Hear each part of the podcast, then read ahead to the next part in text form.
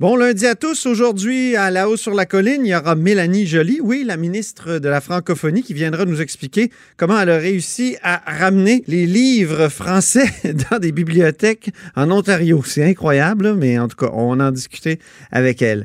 Ensuite, euh, Dave Noël, l'historien, journaliste au devoir, viendra nous présenter sa chronique des chiffres de l'histoire. Mais d'abord, mais d'abord, il y a un vadrouilleur avec nous au bout du fil, en fait. Donnez-moi des roses,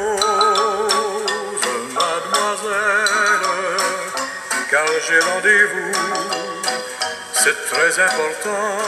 C'est très important de parler à Patrick Belrose, correspondant parlementaire au Journal de Québec et Journal de Montréal. Euh, bonjour. Bonjour Antoine. Donc tu nous apprends euh, ce matin que Guy Nantel, euh, l'humoriste qui songe à devenir chef du Parti québécois, est beaucoup plus, comment dire, rigide sur la laïcité qu'on aurait pu le croire. Ben, des positions tranchées, c'est sûr et certain. En fait, Nantel, pour l'instant, n'accorde pas d'entrevue. Euh, donc, on a voulu voir un peu quelles sont ses positions politiques. Euh, je précisais quand même d'entrée de jeu là, que ce sont des déclarations faites à titre personnel par M. Nantel. Ça ne veut pas dire que ce serait dans sa plateforme pour la chefferie au Parti québécois si jamais il décide de faire le saut. Mais ça donne quand même une idée de sa, de sa pensée politique, de ses positions. Donc, sur la laïcité, on a trouvé quand même quelques citations euh, assez étonnantes, euh, des positions qui vont même plus loin que celles de la Charte des valeurs Jean Marois à l'époque.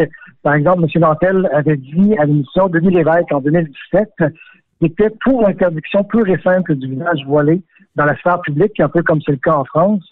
Il avait dit, par exemple, si tu sors de chez vous, on doit voir ton visage, c'est la vie civique, et sinon tu restes dans ta maison. Donc, euh, des positions qui vont quand même assez loin. Dans une autre entrevue, toujours en 2017, à la presse, cette fois-ci avec Marc Cassidy, euh, et là, c'est quand même plus étonnant. Il avait affirmé que le chef du NPD, Jai Meeting, euh, donc qui porte le turban afrique, euh, pourrait pas, selon lui, devenir premier ministre du Canada en raison de son symbole religieux. Il disait, à l'international, la personne qui incarne le, Canada aurait un symbole religieux aussi fort. C'est absolument inacceptable. Donc, des, des positions qui vont quand même très loin pour quelqu'un qui pourrait devenir éventuellement euh, chef du Parti québécois et qui fait peut-être premier ministre du Québec il serait donc euh, le plus le plus rigide là-dessus de tous les candidats potentiels jusqu'à maintenant, là, parce que rappelle-nous qui sont ces ben, candidats. Exactement. En fait, euh, si on regarde un peu les positions des autres candidats, oui, en effet, je pense que M. Nantel serait peut-être celui qui est euh, le plus tranché. Euh, il y a peut-être Frédéric Bastien, pour qui on connaît moins les positions sur la laïcité. J'ai pas trouvé d'informations à ce sujet-là. Mais dans le cas de Stéphane Enfield, par exemple, à qui tu as parlé tout récemment, euh, il avait affirmé qu'en fait, oui, il était pour l'interdiction de signes religieux dans le tout contexte judiciaire, donc pour les policiers, pour les juges, les avocats, les gardiens de prison, mais il y avait plusieurs bémols pour les enseignants. Il affirmait que c'était difficile euh, euh, à implanter ou en fait à, mettre en mesure. Et pour ce qui est de Sylvain Gaudreau, qui est pour l'instant le seul candidat déclaré à la chefferie, euh, lui m'avait affirmé en entrevue qu'il était pour le statu quo, donc la loi 21 qui s'applique et il reporterait la clause dérogatoire dans cinq ans quand ce sera le, moment. La position du Parti québécois, quand même officielle, pendant le débat sur la loi 21, c'était euh, qu'on devait ajouter les garderies et les, CPE.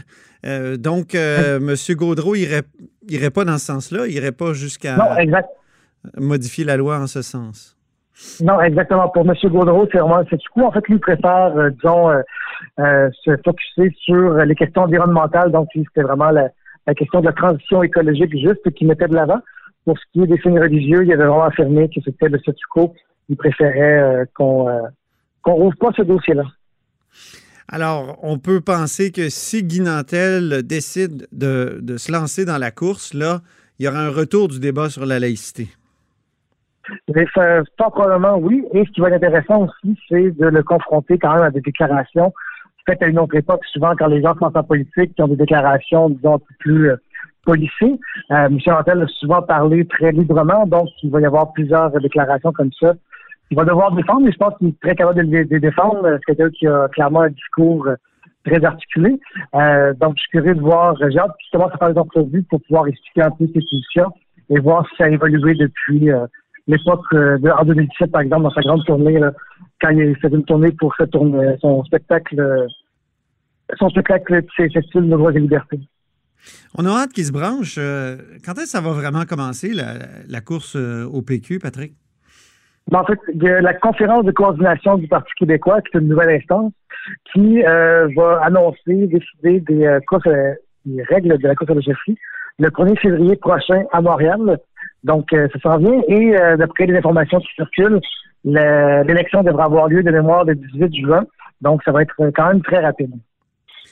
En tout cas, ce qui est certain, c'est que s'il plonge, on va lui faire faire quelques, quelques vox pop. Inquiète pas, il a tous passé. Mais surtout, et comme tu, comme tu l'as écrit récemment, ça risque de faire une campagne assez intéressante. Au début, on n'était pas trop certain s'il y aurait plusieurs candidats sur les rangs.